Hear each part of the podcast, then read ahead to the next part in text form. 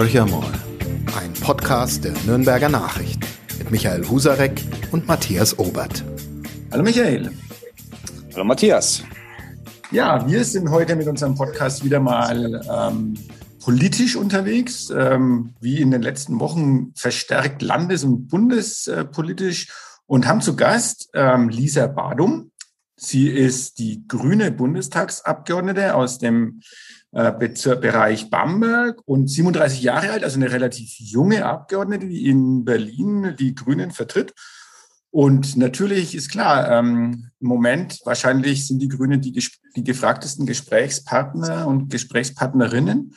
Wie schätzen Sie denn die Chancen ein für die Grünen für die nächste Bundestagswahl? Bekommen wir eine Bundeskanzlerin, eine, erneut eine Bundeskanzlerin?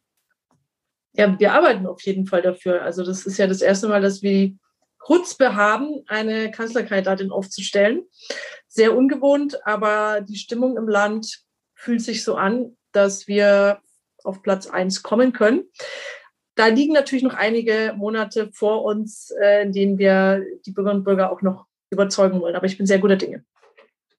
Die, die Monate, die vor Ihnen liegen, die werden ja, da muss man jetzt kein Prophet sein, ein bisschen bestimmt von ähm, einer Taktik, die die Union ja vor allem fahren wird, wo man eben vor allem warnt vor den Grünen. Das am Anfang war jetzt alles nett, man hat sich über Frau Baerbock gefreut und jetzt beginnt ja so langsam der Ton ein bisschen umzuschwingen. Grün, gefährlich. Ähm, die Verbotspartei, ein paar so olle ähm, Klischees waren ausgepackt. Das ist ja was, kann man sich einerseits darauf vorbereiten, macht es andererseits nicht leichter. Sie sind ja jetzt gerade in einer wirklichen Umfrage hoch. Auch da ähm, muss man ja mal konstatieren, es hat viel mit der K-Frage der Union zu tun, mit dem ähm, Machtkampf, der geführt wurde. Glauben Sie tatsächlich, dass es ein Kopf-an-Kopf-Rennen um Platz eins mit der Union geben kann? Bin ich fest davon überzeugt, weil die Union halt einfach das verkörpert, was wir jetzt die letzten Jahre gesehen haben. Zum einen ein nicht besonders gutes Pandemie-Management, gerade in den letzten Monaten. Also die Zustimmung in der Bevölkerung sinkt. Und eben diese, diese Angst, auch wirklich Veränderungen zu wagen. Das ist ja unser großes Motto, Motto im Wahlkampf, dass wir sagen, alles, was wir hier sehen, können wir nur erhalten durch Veränderung. Also ähm, ob das unsere Lebensgrundlagen sind, ob das unser Gesundheitssystem sind, Solidarität. Und das ist ja wirklich ein anderes politisches Paradigma, als es die letzten Jahre, Jahrzehnte der Bundesrepublik war, wo man immer gesagt hat, naja, machen wir ein bisschen, wurschteln wir so ein bisschen vor uns weiter her, dann wird es schon passen. So, jetzt brauchen wir echt Veränderung. Und das kann eine Kraft wie die Union hm, meiner Vorstellung nach nicht, nicht mehr verkörpern. Und das sehen eben auch die Menschen. Aber da sagen ja die Unionsleute, einerseits umarmen die Bäume, Markus Söder ähm, beispielsweise, Armin Laschet sagt, ähm, die Grünen reden, aber sie lassen keine Taten folgen, beruft sich auf NRW und äh, zieht Bilanzen über Kohleausstieg, über Hambacher Forst. Sie kennen das alles viel besser als ich. Ähm, es wird gesagt, die Grünen bauen Autobahnen, nicht ganz falsch, wenn man nach Hessen blickt, ähm, wenngleich der grüne Minister wenig dafür kann. Aber das ist ja auch so eine Linie, die sich gerade so ein bisschen abzeichnet. So gut wie die Grünen tun, sind sie gar nicht. Wie, wie ist da Ihre Reaktion? Hm, also zum Baum am Arm möchte ich was sagen, weil das ja auch großes Hobby von mir ist. Aber wenn man den Baum richtig eng umarmen würde, dann könnte man keine Motorsäge nebenher tragen. Und daran sieht man, dass Herr Söder das nicht wirklich verfolgt, weil die Staatsforsten schlagen ja weiterhin alte Buchen ein. Von daher ist, würde ich unter dieser Baumarmung würde ich mal ein Fragezeichen machen. Was ähm, Herrn Laschet angeht oder seine Erfolge in NRW, die er teilweise nach vorne stellt. Also zum Beispiel sagt er, es wird wahnsinnig viel Windkraft in NRW ausgebaut, aber das geht alles auf Genehmigungen zurück. Letzten drei bis vier Jahre, die noch in rot-grüner Zeit angestoßen wurden. Also wenn man dann einfach so ein bisschen tiefer gräbt und zutage fördert, was, was dahinter liegt, dann, dann sind diese Aussagen eher, eher Fassade und, und haben wenig ja, Inhalt. Was die Verkehrspolitik angeht, da gibt es leider oder gab es leider eine, eine große Mehrheit im Deutschen Bundestag für Betonpolitik, für mehr Bundesstraßen und für mehr Autobahnen. Und das wird in allen Bundesländern zum Problem. Und dafür, deswegen arbeiten wir ja dafür, dass wir diese Bundesstraßen und Autobahnen möglichst viele von denen auch stoppen können, wenn wir in Regierungsverantwortung sind. Aber man kann ja nicht zur einen Seite, wie, wie Herr Laschet, dafür stehen, also für diese ähm, Kirchtungspolitik vor Ort. Man möchte ein Band durchschneiden, man möchte eine neue Autobahn, was ganz klar immer GroKo-Politik war und uns dann auf der anderen Seite vorwerfen, dass wir es nicht geschafft haben, gegen die GroKo-Mehrheit ähm, weniger Autobahnen durchzusetzen. Also das ist einfach in sich, in sich unlogisch und die ganzen Diskussionen darüber zeigen uns einfach, wir brauchen eine andere Politik auf Bundesebene. Um das nochmal zusammenzufassen, ähm, was Waldschutz angeht, was Energiewende angeht und was die Verkehrspolitik angeht, da werden vom Bund die völlig falschen Weichen gestellt und das, das muss einfach dort passieren, dass sich was ändert.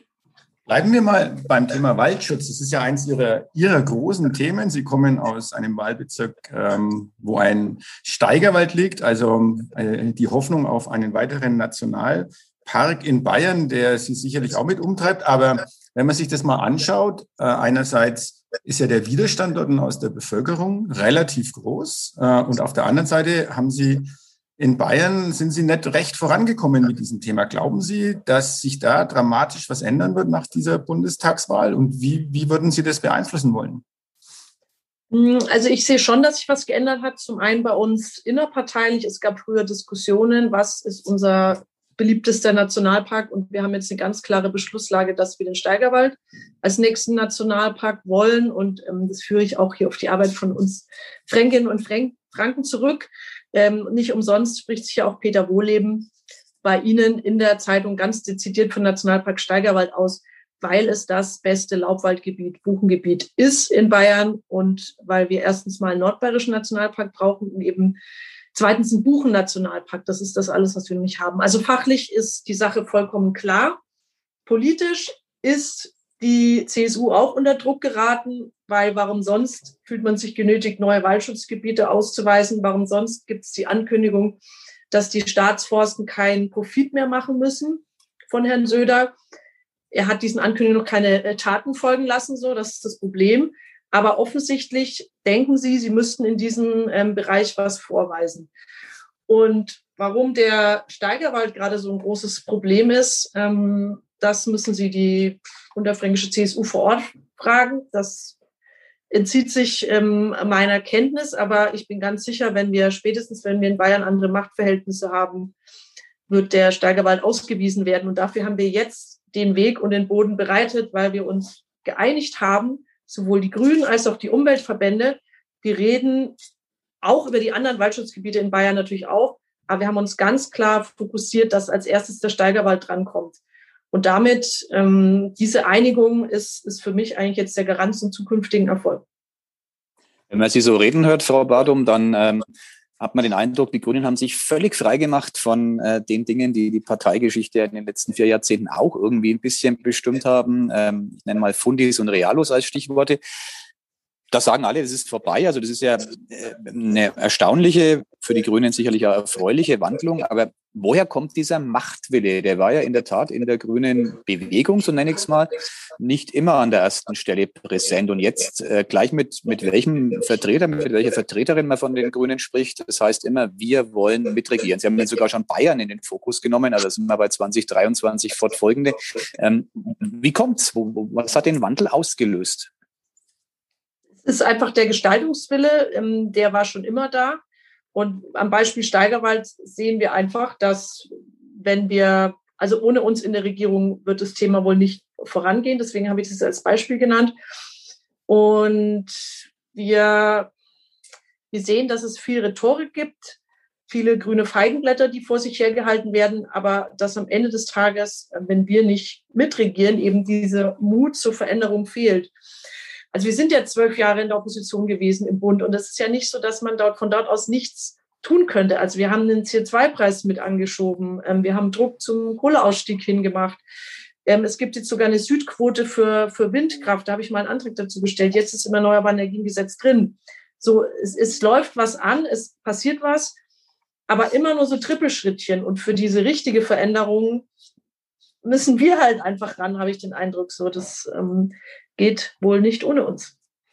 Aber wenn Sie jetzt ran wollen, muss man ja auch sagen, ist auch ein Teil der Wahrheit. Ähm, es gibt ja viele Menschen, die schrecken Sie immer noch. Also ich habe vor kurzem ähm, eher zufällig mit ein paar Anfang 70-Jährigen gesprochen. Äh, die hatte ich vorher gar nicht so als verbohrt äh, eingestuft, politisch verbohrt meine ich jetzt, aber die haben totalen Horror, wenn wenn es eine grüne Kanzlerin gäbe, ist für die ein echtes Schreckgespenst. Das ähm, ist ja immer noch so, dass die Grünen von ihrem Potenzial her aus tendenziell jüngeren Zielgruppen schöpfen. Das ist grundsätzlich für die Zukunft eine spannende Perspektive, weil das genau das Problem der, der Union und der SPD auch ist. Die schöpfen aus älteren Zielgruppen, aber es könnte ja bei dieser Wahl nochmal ähm, ziemlich eng werden, weil ja demografisch betrachtet vor allem die Älteren ihre Stimme abgeben. Also wie wollen Sie sozusagen den Zugang in diese äh, Klientel, die jetzt nicht unbedingt euphorisch ähm, Klima, Klima, Klima ruft. Das tun ja viele Jüngere und da haben sie, glaube ich, grandiose Erfolgsaussichten. Aber ganz äh, nach oben betrachtet in der Alterspyramide sieht es ja ein bisschen anders aus. Wie knacken Sie das? Hm, also die Altersspaltung würde ich jetzt gar nicht so sehen. Zum Beispiel in Baden-Württemberg wurde Herr Kretschmann ja auch von Ü60 sehr, sehr äh, stark gewählt, weil sie gesagt haben, der strahlt Vertrauen und Seriosität aus. Und ich habe das Gefühl, das ist immer mehr unsere Rolle. Sie sagen es, war nicht immer in unserer Historie so, aber jetzt eben auch mit der Nominierung unserer Kanzlerkandidatin, will uns jetzt nicht selber loben, aber es wirkte, glaube ich, ein Stück weit doch professioneller und seriöser und vertrauenswürdiger ähm, als jetzt teilweise ja bei den politischen Mitbewerbern.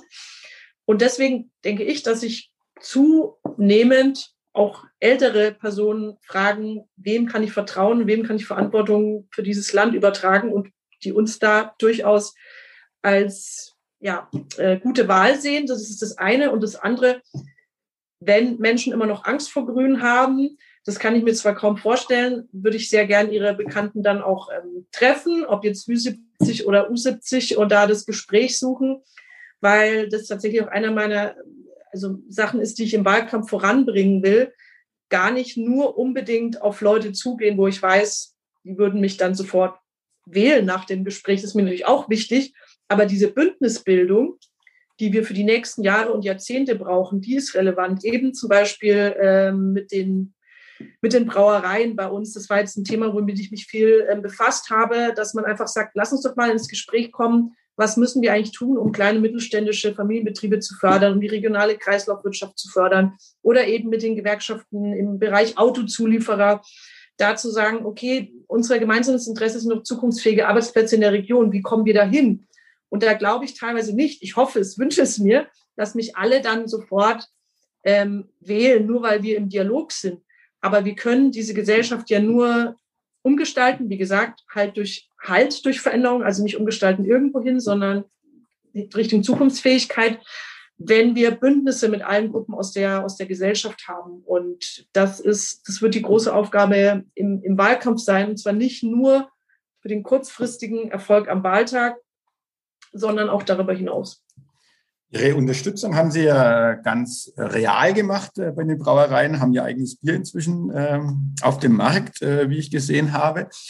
Und äh, da können wir später gerne ja noch drüber sprechen, äh, weil ja wir unter anderem auch die wunderschöne Facebook-Gruppe Wir lieben Bier aus Franken betreiben und damit auch ähm, als regionaler Verlag versuchen, etwas für die mittelständischen äh, Brauer und Brauereien und Brauereigaststätten zu machen.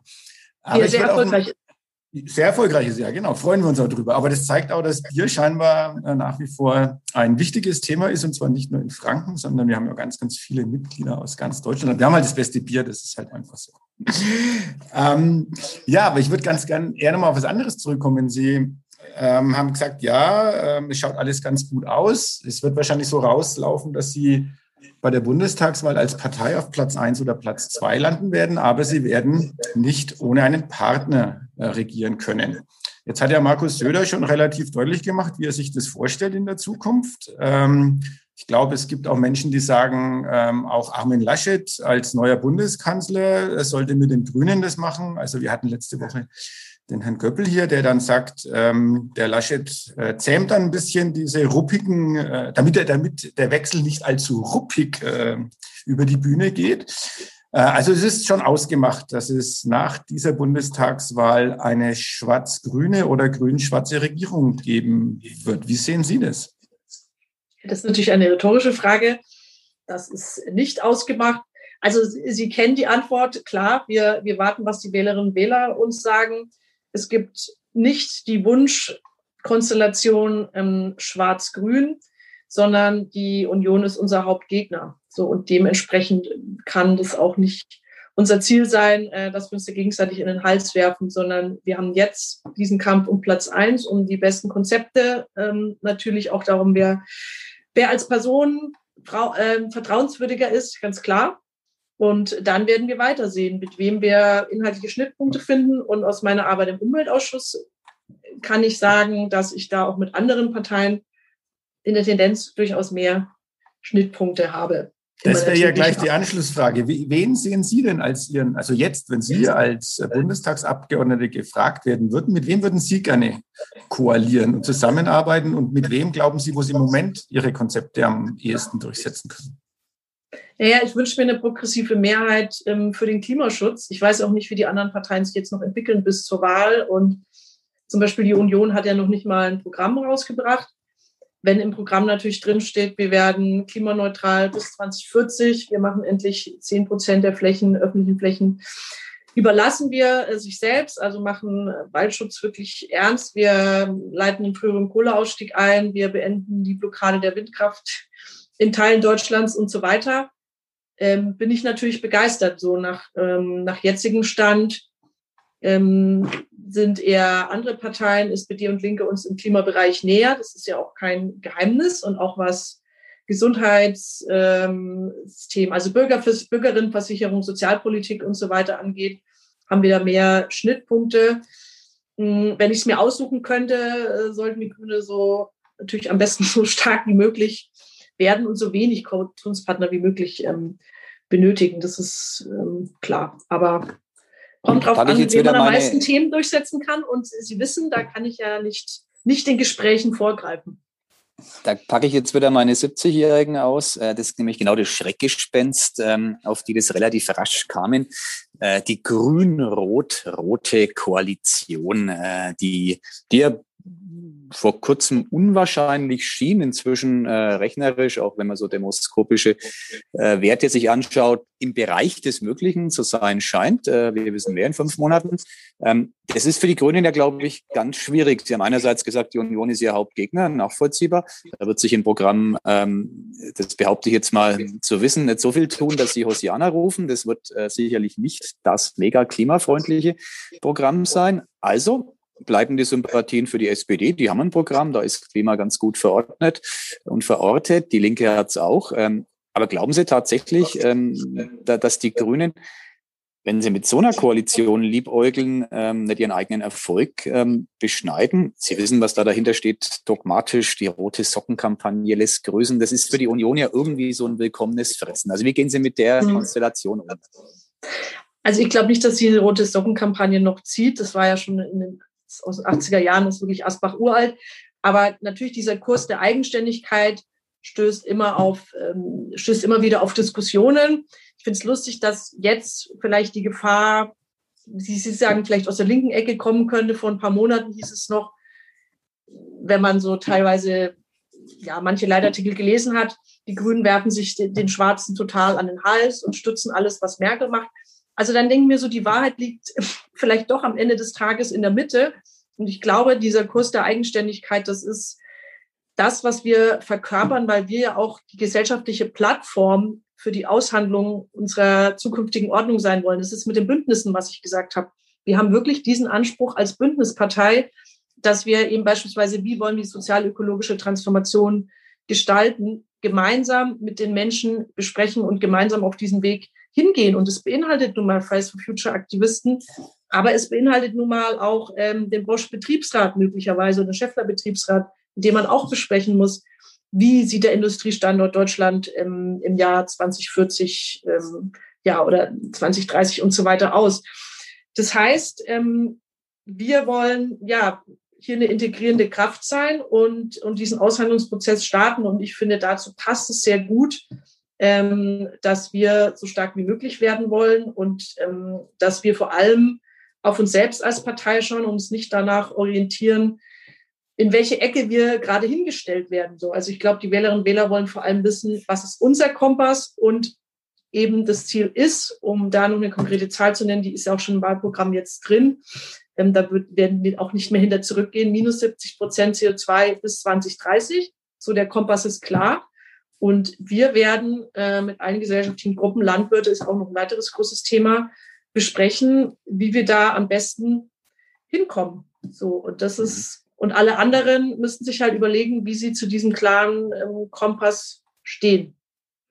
Das sind selbstbewusste Töne und Sie haben ähm, in der Corona-Politik ja was, finde ich, ganz Bemerkenswertes gemacht. Da waren die Grünen ja äh, über lange Phasen, dass man die letzten Wochen mal weg, da ist es ein bisschen gekippt, aber lange Zeit ähm, strenger als die Regierung, die viele schon als zu streng erachtet hatten, manche auch als zu lax. Aber ähm, da war die, die, die Grüne Partei ja äh, eigentlich von Anfang an auf dem Kurs, der, ähm, um mit Markus Söder zu sprechen, Vorsicht und Umsicht ganz vorne stehen hat. Also wie, wie, ist das zu erklären? Das hätte man jetzt von vornherein gar nicht mal, also ich zumindest hat es tatsächlich nicht so vermutet. Also wie in Bayern im Landtag ist es genauso wie im Bundestag. Äh, wie wie kam es dazu? Naja, wir sind ja schon die Partei des Vorsorgeprinzips. Ne? Also wenn Sie jetzt mal ähm, Gentechnik anschauen oder ähm, neue Erfindungen, neue Patente, das ist ja auch ein Thema, was viel diskutiert wird, neue Technologien, wir dann sagen, wir sind dabei, aber lasst uns bitte erst ähm, abwägen, was beinhaltet es für Risiken für die, für die Menschen, für die Gesundheit. Und genauso haben wir es halt bei Corona auch gesehen. Wir mussten, wie alle Parteien, die Freiheitsrechte, ähm, Eingriffe in die Grundrechte abwägen, mit Sicherheit und mit Gesundheit. Und ähm, ja, da haben wir einen klaren Kompass gehabt, dass wir am Anfang, jetzt hat sich diese Debatte etwas ausdifferenziert, so insgesamt auch in der Bevölkerung, ähm, gesagt haben, wir müssen diese Pandemie ernst nehmen und wir wollen keine Zustände wie in Italien, äh, Brasilien, USA und sonst wo sehen, wo viele Menschen ohne Angehörige sterben und wo die Intensivstationen überfüllt sind, sondern wir wollen vorsorgen, weil wenn wir in diesem Krisenmodus sind, dann ist es schwierig, noch irgendwie adäquat zu, zu reagieren. Was wir jetzt in der ähm, Corona-Situation Diskussion haben, das kann ich auch offen sagen, deswegen haben wir uns auch bei der Bundesnotbremse enthalten. Kann man ja auch sagen, pff, wieso äh, sagt man nicht ja oder nein? Was wir jetzt haben, ist die schwierige Situation, dass wir es befürwortet haben, dass die Entscheidung von der MPK zurück im Bundestag kommt, dass wir es befürwortet haben, dass der Bund mal Kompetenzen an sich zieht, weil das von ich von Bürgerinnen und Bürgern her ist, es ist ein wahnsinniger Flickenteppich. Der Föderalismus kann so nicht aussehen in der Pandemie. Wir müssen mehr zusammenstehen auf der einen Seite. Und auf der anderen Seite sehe ich massive Gerechtigkeitsprobleme, die nicht behoben sind, seit einem Jahr nicht behoben sind. Und wir kritisieren das seit einem Jahr und warten, dass sich was ändert. Zum Beispiel, dass die Industriebetriebe eben nicht beitragen, dass es keine Testpflicht gibt, aber dass man auf der anderen Seite sagen, die privaten Haushalte tragen alles und müssen sich komplett einschränken. Und dieses Ungleichgewicht, ähm, da hat sich einfach verändert. Wir haben das von Anfang an angesprochen und wir haben einfach gehofft, dass die Bundesregierung noch handelt, aber sie hat nicht gehandelt. Und deswegen, kommen wir zum Schluss, kamen wir dann zu dieser Situation, ähm, dass wir uns bei dieser Bundesnotbremse enthalten haben, weil wir gesagt haben, der Grundgedanke ist gut, aber wie es ausgeführt ist, ähm, so können wir das vor Ort nicht ähm, vertreten und so ist auch die Akzeptanz bei den Leuten nicht, nicht gewährleistet. Von daher ist es eine äußerst komplexe Debatte, aber wir haben im Grunde immer ähm, ja auch hier einen Kompass gehabt. Ja, Sie haben vollkommen recht, dass es eine komplexe Debatte ist, die Sie ja äh, in vielen Bereichen führen müssen. Ich würde nämlich noch mal gerne einen Schritt zurückgehen. Sie haben gerade vorhin gesagt, ähm, Sie, Sie sehen, sehen, sich als Partei der Bündnisse und diese Bündnisse schmieden Sie auch ähm, mit Leuten, die zwischen ähm, Aktivisten für, von Fridays for Future und einem Bosch-Betriebsrat stehen. Jetzt haben Sie ja ähm, Greta Thunberg für den Friedensnobelpreis äh, vorgeschlagen. Und ähm, da ist schon ein bisschen die Frage, da werden wahrscheinlich Menschen, die jetzt in der Produktion arbeiten, Ihnen vielleicht nicht unbedingt glauben wollen, dass Sie wirklich Bündnisse schmieden wollen. Wie wollen Sie diese Diskrepanz aufheben? Weil Sie haben ja einen klaren Kompass, sagen Sie auch. Ähm, und der sieht doch nicht gerade in Richtung Produktion, ähm, Wirtschaftswachstum, ähm, ist der eingenordet, sondern das geht doch eher in die Richtung, wo man sagt, wir müssen dort klare Einschnitte machen. Und das wird ja auch mit dem, das ist ja die große Angst, mit dem Verlust von Arbeitsplätzen einhergehen. Wie wollen Sie da dagegen argumentieren? Also die Einschnitte sehen wir jetzt, ohne dass die Grünen regieren oder ähm, dass wir irgendwie eingreifen würden und so weiter. Es werden jeden Tag beim Autozulieferer in der Region Menschen entlassen und bei Bosch stehen die Arbeitsplätze halt ganz klar auf der, auf der Kippe in den nächsten Jahren. So, das ist Fakt, weil aufgrund von Globalisierung, Digitalisierung, aber eben auch, weil sich der Automobilmarkt wandelt. Und das sehen die Beschäftigten ja.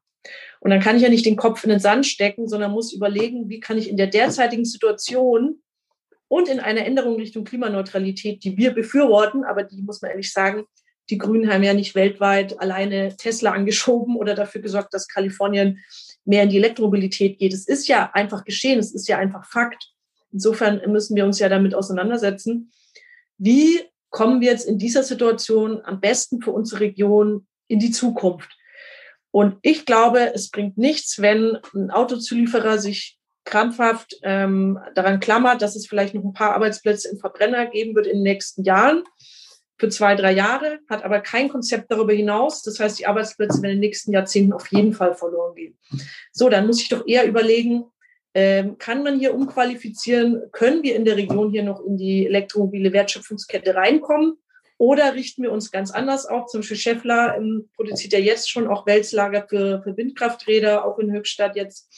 So ähm, gehen wir in die Richtung Metallbau, aber für andere Industriezweige als für die Automobilindustrie.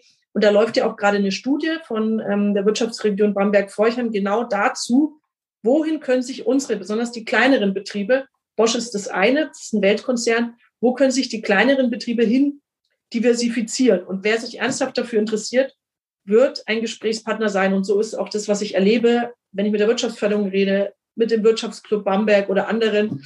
Ähm, die sind da total ähm, offen dafür. Das ist das eine. Und das andere ist, ähm, Sie haben recht, um wirklich glaubwürdig zu sein, muss man sich dann zum Beispiel auch für die Belange der Arbeitnehmerinnen und Arbeitnehmer einsetzen und sagen, wir sind für mehr Mitbestimmung, gerade in der sozialökologischen Transformation. Wir sind für gute und faire Löhne. So, wir sind für Qualifizierungskurzarbeitergeld kein Kurzarbeitergeld ohne die, an die Unternehmen, zumindest die größeren, die es sich auch leisten können, ohne dass sie qualifizieren müssen. Das sind alles Punkte, die Gewerkschaften und wir gemeinsam haben und wo man sich natürlich auch generell dann dafür einsetzen muss, haben Sie absolut recht, um ähm, ein Gesprächspartner zu sein, ähm, dem man Glauben schenkt. Und das machen wir. Und vielleicht letzter Punkt, diese Bündnisse zwischen, ich sage mal, Klimabewegung und Automobilindustrie sind im Grunde schon Fakt. Es gibt das Bündnis für sozialökologische Mobilität zum Beispiel, das ist ein sehr sperriger Name, aber das ist von NABU, BUND, Wohlfahrtsverbänden, IG Metall, DGB eine gemeinsame Vision für die Mobilität der Zukunft. Und die beinhaltet tatsächlich auch weniger Individualverkehr und am Ende des Tages wahrscheinlich auch weniger Autoproduktion in Deutschland, wenn wir uns jetzt mal ehrlich in die Augen schauen wollen. Die meisten Akteure haben das schon erkannt und jetzt geht es halt darum, ähm, das in die Praxis umzusetzen und ja, auch ganz konkret für unsere Region. Und das da sehe ich meine Aufgabe drin mitzuarbeiten. Wir hatten hier in Nürnberg, ist nicht Ihr Gebiet, aber Sie kennen es trotzdem, glaube ich, sehr, sehr gut, die Debatte, die den OB-Wahlkampf auch bestimmt hat, um den Frankenschnellweg. Da sagen viele, das ist ein Dinosaurier-Verkehrsprojekt, da geht es genau um diese Mobilität, deren Wandel Sie gerade eben skizziert haben. Ähm, innerhalb der Stadt Nürnberg, das kann man konstatieren, wird immer wieder gespiegelt, hat auch das Wahlergebnis im Grunde gespiegelt, gibt es eine sehr stabile Mehrheit der Bevölkerung, die äh, dieses Dinosaurierprojekt ähm, offenkundig unterstützt, allen fachlichen Ratschlägen zum Trotz. Äh, das ist für die Grünen ja auch keine leichte Situation. Äh, sie haben, sie zeigen klare Kante und sagen, solche Vorhaben wollen wir eigentlich nicht. Ähm, ist die Bevölkerung noch nicht so weit, um die Grünen mehrheitlich zu tragen? Äh, sind die Grünen ihrer Zeit so weit voraus?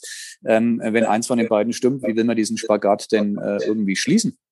Hm. Ich glaube, man muss vielleicht noch einen Schritt weiter zurückgehen. Wir haben ja und also wir im Bundestag haben ja mit Mehrheit ein Klimaschutzgesetz beschlossen. Wir haben Klimaziele beschlossen, also von den Bürgerinnen und Bürgern legitimiert. Aber das fließt noch nicht in die Entscheidung vor Ort dann ein. Also zum Beispiel eben von Planungsbehörden. Theoretisch habe ich einen Klimacheck im Klimaschutzgesetz drin. Das heißt, dass auch neue Infrastrukturvorhaben wie Straßen sollte eine Behörde, also ein Straßenbeamt, abwägen, gibt es mildere Mittel, die zu mehr Klimaschutz beitragen. Es steht so wörtlich drin. Aber es ist noch nicht institutionalisiert. Es ist noch nicht mit drin. Ähm, das müssen wir halt jetzt bei zukünftigen Projekten ähm, mit reinbringen, schon in den Abwägungsprozess, dass wir ähm, nicht solche Probleme haben wie jetzt beim Frankenschnellweg. Also das wäre einfach mein Begehr, dass wir bei allen Straßen, die noch zukünftig anstehen, wo auch die Diskussion noch tobt, ähm, es einfach schlauer machen und das Behördenhandeln unsere politische Mehrheit, also das, was wir alle politisch beschlossen haben, auch widerspiegelt. Und das, das wird die große Herausforderung sein, das in die, ins Verwaltungshandeln auch reinzukriegen. Ja, die Frage, ähm, wenn wir jetzt mal noch auf die Bundestagswahl blicken und ähm, Sie haben ja einen relativ, oder Sie haben einen sicheren Listenplatz, ähm, kann man sagen. Sie haben ja dreimal schon äh, für den Bundestag kandidiert, fand ich ganz, ganz interessant, wo ich das nachgelesen habe. Sie sind also wirklich schon eigentlich sehr, sehr lange dabei. Ähm, wenn Sie jetzt in den Bundestag gewählt sind, was wären denn die ersten fünf Dinge, die Sie sofort anpacken würden innerhalb Ihrer neuen Fraktionen, wo Sie Ihren Schwerpunkt setzen würden? Gut, ähm, ja, also erstmal würde ich mich total freuen, wenn es wieder klappt, weil es ist auf jeden Fall der schönste hm, Wahlkreis und den ich vertreten darf. Und dann, wenn wir wieder gewählt werden würden, ähm, mit hoffentlich noch mehr Stimmen, muss man natürlich sehen, dass die Regierung dann eine sehr starke Stellung hat und wir als Fraktion eine andere Rolle als bisher. Also da bin ich auch noch sehr gespannt, wie das wird. Nichtsdestotrotz gehe ich natürlich mit klaren ähm, Vorstellungen da rein. Und ich glaube tatsächlich, der, der Punkt eins ist jetzt nicht weiter verwunderlich, ist eben auch die Verkehrswende, weil wir hier in Bayern, Frankenschnellweg ist angesprochen worden, so viel Spaltungspotenzial durch diesen Streit um Straßen haben, sei es Umgehungsstraßen oder sei es um Bau neuer Straßen, dass wir ähm, von Bundesebene diesen Bundesverkehrswegeplan dringend entrümpeln müssen. Das fände ich sehr, sehr wichtig. Mir ist auch wichtig beim CO2-Preis. Das ist natürlich eher was Technisches, aber wir müssen CO2, die Verschmutzung bepreisen, damit wir überhaupt in Klimaneutralität kommen. Und damit die Bevölkerung das noch besser annehmen wird in Zukunft, ist mir wichtig, die Unternehmen leisten auch ihren gerechten Beitrag. Also die Unternehmen, die eben Wärme aus Öl und Gas noch verwenden, die wollen die unterstützen auf dem Weg zur Klimaneutralität, aber sie können sich nicht mit Verweis auf internationalen Wettbewerb völlig rausziehen. Das ist das, was die Bundesregierung gerade plant. Das geht nicht, weil wir können nicht von der Bevölkerung sagen, äh, verlangen oder so, du stellst dein Verkehrsverhalten langfristig um mit dem CO2-Preis, das ist ja unser Ziel, und deine Heizung, aber die Unternehmen nicht. Ähm, also Gerechtigkeit mit reinzubringen, ähm, fände ich super, ähm, super wichtig. Fünf Punkte sind viel, das ist super, da muss man sich gar nicht so ähm, fokussieren. Die Autotransformation hatte ich angesprochen. Ich möchte ganz besonders, dass für unsere Region diese Transformationsfonds kommen. Die sind auch in unserem Wahlprogramm drin, da habe ich mich sehr stark dafür eingesetzt dass wir vor Ort die Gelder bekommen für die Umstellung, gerade von den kleineren und mittleren Unternehmen und einfach, ja, dass wir Perspektiven vom Bund bekommen, die, die uns da wirklich auch helfen in der Zukunft. Ausbau erneuerbarer Energien. Wenn wir eine Solar, ja, Pflicht auf Dächern, sage ich mal, haben, dann macht es vielen Kommunen das viel, viel einfacher, die jetzt Probleme haben, Neubaugebiete auszuweisen, ähm, da irgendwie diesen Solarpunkt mit reinzubringen aus rechtlichen Gründen. Ähm, die haben es dann vor Ort ja viel, viel besser, wirklich klimaneutrale Kommune zu werden. Und als letzten Punkt, ähm, ja, es gibt wirklich vieles. Aber als letzten Punkt vielleicht noch, es ist eher eine bayerische Frage, aber wenn der Bund die Bundesländer stärker in der Pflicht nehmen würde beim Waldschutz, bestünde natürlich auch für Bayern eine größere Verpflichtung, die durch diese zehn Prozent der öffentlichen Flächen sich selbst zu überlassen, dort die Motorsäge schweigen zu lassen. Und das ist nicht nur gut für den Steigerwald, sondern natürlich auch für Spessart, für die Donauauen ähm, und was es alles gibt für die, für die alten Wälder, die wir noch haben. Jetzt haben Sie tunlichst in Ihrer Aufzählung, die, die spannend ist, äh, eines vermieden, so ganz unpopuläre äh, Kisten wie ein Veggie Day, über den die Grünen schon mal gestolpert sind. Also ist das auch so ein Prozess innerhalb der Grünen Partei, dass man gemerkt hat, ähm, wir wollen ermöglichen, aber tendenziell weniger verbieten. Also Sie hatten ja früher mal so die Verbotsphase, wo kam nicht ganz so glorreich an bei den Wählerinnen und Wählern. Also wenn Sie da zurückblicken, wurden da Fehler gemacht bei den Grünen? Ja, also der Veggie Day war ja an und für sich eine gute Idee, dass man in öffentlichen Kantinen auch ab und zu vegetarisches Essen anbietet. Also eher gesagt, einmal in der Woche vegetarisches Essen anbietet. Mhm. Das ist, glaube ich, sowieso jetzt überall Fakt. Also die Idee war gut ich glaube halt in der Kommunikation haben wir tatsächlich dazugelernt, weil wir waren nie der Meinung, dass der Einzelne alles beeinflussen kann. Also der Einzelne mit seinem CO2-Fußabdruck beispielsweise trägt komplett die Last der Gesellschaft. Du bist schuld, wenn du fliegst, wenn du Auto fährst und ein Steak isst, sondern wir haben ja immer gesagt, ähm, wir müssen das System unseres Wirtschaftens schon verändern, dass es eben keine Anreize mehr gibt für die Unternehmen, diese billigen Flüge bereitzustellen, dass es keine Anreize mehr gibt für Landwirte, ähm, Massentierhaltung aufrechtzuerhalten und so weiter. Also das ist, glaube ich, unser Gründungsmythos gewesen immer, aber wir konnten es vielleicht nicht so richtig rüberbringen. Und das ist der Lernprozess gewesen, glaube ich, den Menschen zu zeigen, ja, wir wollen die Strukturen verändern, dass du dich klimafreundlicher ähm, verhalten kannst. Wir kämpfen gerade ja auch für eine politische Mehrheit dafür, die Gesetze so zu machen, dass man zum Beispiel dann nicht mehr auf der Autobahn rasen kann. Diese ganzen Punkte, dafür setzen wir uns ein. Die werden halt kommen, aber die sind dann eben für die gesamte Gesellschaft die Leitplanken für alle Unternehmen. Und dann ist, glaube ich, für die Bevölkerung einfach, sich in diesem System oder einfacher und gerechter, sich in diesem System ähm, zurechtzufinden, als wenn ähm, so nach einer FDP-Logik jeder äh, muss dann für sich selbst sein Leben perfekt ausgestalten, hat überhaupt keine politische Unterstützung, sondern ähm, wir wollen ja diese politischen Rahmen setzen, damit es geschieht. Und ich habe vorhin bei meiner Aufzählung Herr Ort, ähm, die Brauereien vergessen, deswegen muss ich das natürlich noch erwähnen. An mich ist auch zum Beispiel herangetragen worden, dass die Gerste aus der Region, weil dass die Gerste aus dem Ausland teilweise teurer ist als aus der Region. Das geht natürlich nicht. Das zeigt wieder, wir brauchen eine andere Landwirtschaftspolitik. Und wir wollen auch nicht, dass die großen Bierkonzerne ähm, es einfacher haben als unsere ähm, Traditionsbetriebe vor Ort. Und das sehe ich schon als meine Aufgabe, ähm, mich dafür einzusetzen, dass es leichter geht und dass die regionalen Kreisläufe hier an erster Stelle stehen. Und deswegen sage ich immer, support your local Brauerei. Das ist das, was alle von uns individuell machen können. Was wir politisch machen können, ist eben beispielsweise, sobald es Corona-mäßig wieder geht, dass die Außengastronomie mit guten Hygienekonzepten wieder aufmachen kann, weil ich da einfach ein Ungleichgewicht sehe, wenn der Lidl aufhat und die Discounter und so weiter und alle und kleine Geschäfte und kleine Gastronomien außen vielleicht nicht. Das sind dann wieder ähm, ja, Fragen, die wir, ähm, wo wir uns dann auch einfach verorten müssen, wo wir dann stehen. Ja, vielen Dank. Das war der perfekte Übergang äh, nochmal zu dem Brauereien und dem Bier, das ich gerne nochmal angesprochen hätte.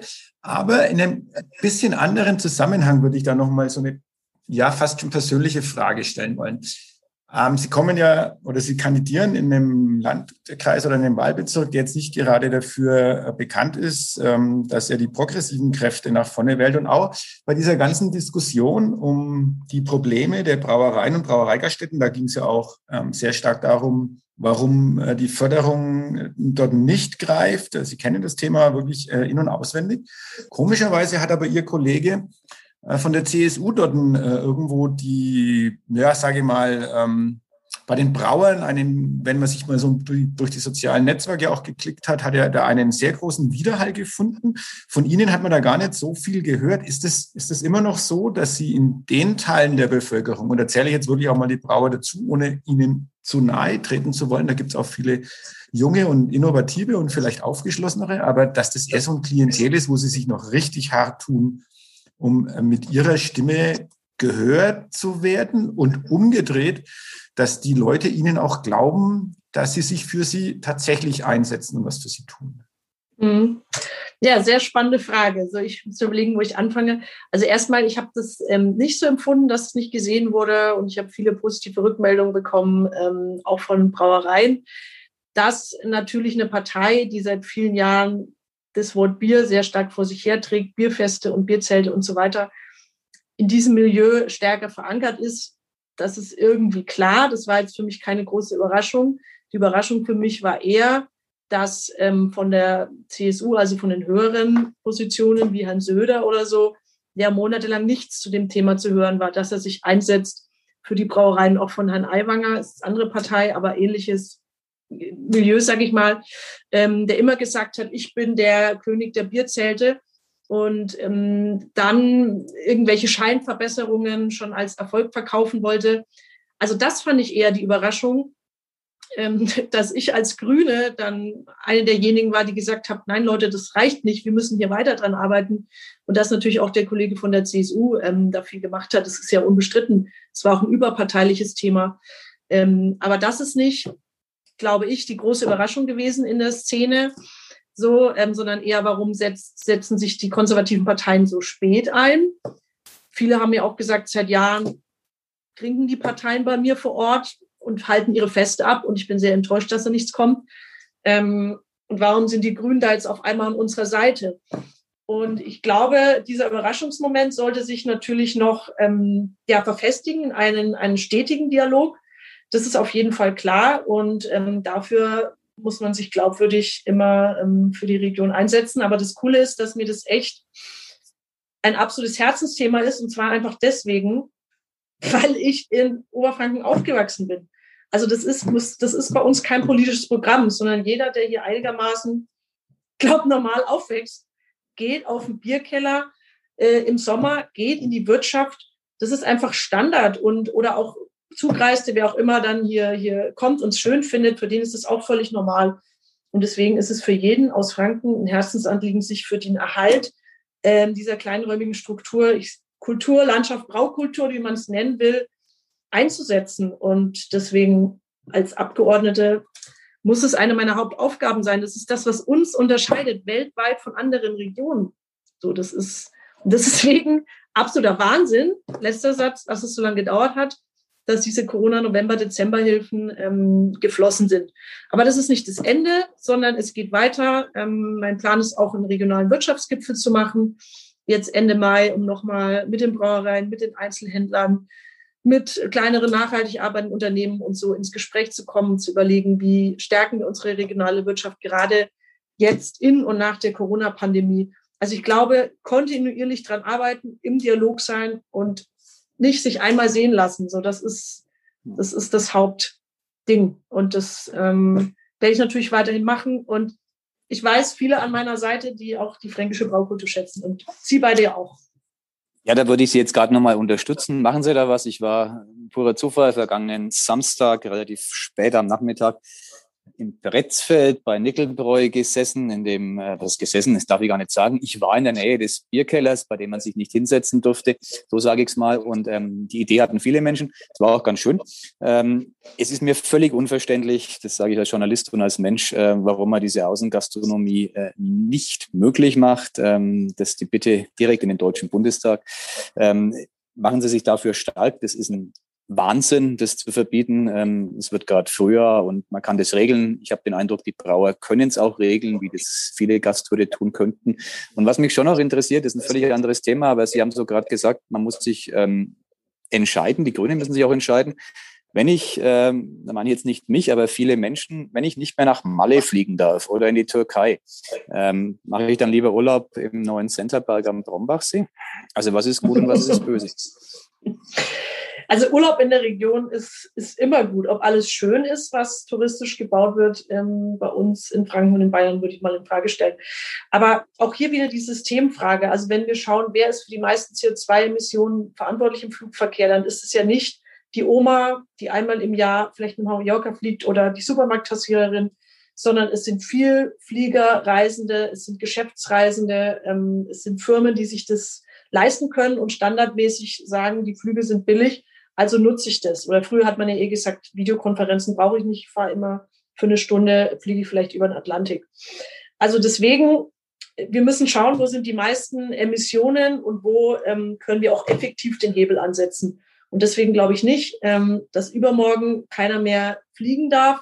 Aber die Anreize, eben gerade für Unternehmen, ähm, sich noch stark danach auszurichten und Dienstreisen danach auszurichten, die sind falsch. Und genauso beim Dienstwagenprivileg, 60 Prozent der neuen ähm, Autoanschaffungen, vor allem SUVs, bösen SUVs, ist jetzt nicht böse allein deswegen, sondern einfach hoher Spritverbrauch, selbst bei den Hybrid-SUVs, werden auch von Unternehmen ähm, erworben und gekauft. Dann muss ich doch erstmal dieses Dienstwagenprivileg ändern, bevor ich jetzt sage, oh, die Krankenschwester mit ihrem Ford Fiesta ist das große Problem. Also wir müssen schon es steht für uns alle eine Änderung an, aber wir müssen schon gewichten, wo und was ist jetzt am dringlichsten und wo ähm, sind die größten Brocken CO2-einsparungsmäßig. Wunderbar. Das Schlusswort hat Matthias Obert, der im Übrigen unsere Zuhörerinnen können es nicht sehen, im grünen T-Shirt hier sitzt. Der macht es immer, immer, wieder möglich, sich wunderbar zu kleiden. Auch noch mit einem Banksy äh, Graffiti drauf. Also ähm, sozusagen ganz nah äh, dran. Aber ähm, ich muss, ich kann auch nicht meine letzte Frage stellen, Michael, weil äh, ich habe natürlich sehr genau zugehört, äh, was die Frau Badum gerade gesagt hat, und sie hat nichts zu Centerparks gesagt. Das würde mich jetzt schon auch interessieren. Äh, wie stehen weil, weil auch sie den deutschen Diplomatenpreis erhalten will, für den, den sich viele Bundestagsabgeordnete bewerben. Ja, wie schaut es denn aus, Frau Badum? Wollen wir jetzt Centerparks bei uns in äh, Franken haben oder wäre es doch schöner, wenn wir darauf verzichten würden? Nein, wir brauchen das nicht. Das ist, das doch, mal eine klare Ansage. Na also, wunderbar. Darf ich dann schon meine letzte Frage stellen, Michael, oder hast du noch was? Äh, nicht. nee, ich habe nichts, aber alles gut. Weil vom Bier kommen wir zum nächsten Thema, was natürlich die Region ähm, maximal bewegt. Sagen wir mal so, seit letztem Sonntag äh, oder seit letztem Samstag nicht mehr so stark, weil ein gewisser Verein, der ruhmreiche erste FC Nürnberg, der ja angeblich auch im Landkreis Bamberg ganz, ganz viele Fans hat, äh, hat den Klassenerhalt geschafft, aber wir äh, haben ja eigentlich andere Ziele. Wie sieht's denn äh, bei der Bundestagsabgeordneten der Grünen aus? Wie steht sie zum Fußball und wie steht sie speziell zum ersten FC Nürnberg? Und da ich ja immer gleich mehrere Fragen miteinander verknüpfe, wann steigt der Club wieder in die Bundesliga auf? Ja, Herr Obert, erstmal finde ich, das Framing für den Club muss verbessert werden. Ich habe beim BR jetzt am Wochenende gehört, der Club hat fünf Spiele ohne Niederlage geschafft oder so. Oder, also es war schon so wieder, es muss einfach besser rübergebracht werden, ähm, was der Club macht, um auch diesen Opfermythos, ähm, diesen Leidensmythos endlich zu überwinden. Meine These, ich war auch zweimal im Stadion, als es noch Stadion, als es noch möglich war. Ähm, Spiele wurden leider nicht gewonnen. Aber ich wäre wieder dabei, wenn es möglich ist, wenn es geht. Ich finde aktuell in der Corona-Zeit, muss ich ehrlich sagen, sind volle Stadien nicht mein Hauptaugenmerk, da noch eher die Au Außengastronomie. Ähm, ich freue mich, mit äh, weiteren Interessierten ins ähm, Stadion zu gehen.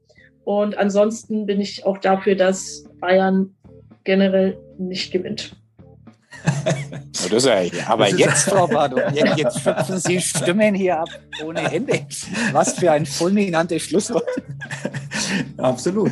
Besser können Sie nicht laufen, für uns zumindest. Jetzt, äh, Michael konnte unterbringen, was unsere persönlichen Wünsche sind, nämlich wir wollen ähm, in dem Biergarten sitzen, also ganz klare Ansage, genau. was die Forderung ist an die zukünftige Bundestagsabgeordnete. Und äh, wobei sie ja jetzt schon in Einsatz bringen müssen, weil der Sommer beginnt ja gerade erst. Und äh, die Bayern dürfen nicht gewinnen. Also wunderbar. Wir sagen. Schöner hat so ein Podcast noch selten geendet. Also es ist fantastisch. Wir sagen vielen Dank, äh, wünschen alles Gute für die Zukunft und werden sicherlich, äh, wenn es denn dann äh, geklappt hat, wovon wir, glaube ich, alle ausgehen mit dem Bundestagsmandat, werden wir sicherlich spätestens dann nochmal voneinander hören und miteinander sprechen. Vielen Dank dafür und eine schöne Restwoche Ihnen. Vielen Dank, wünsche ich ebenso. Danke, ciao. Mehr bei uns im Netz auf nordbayern.de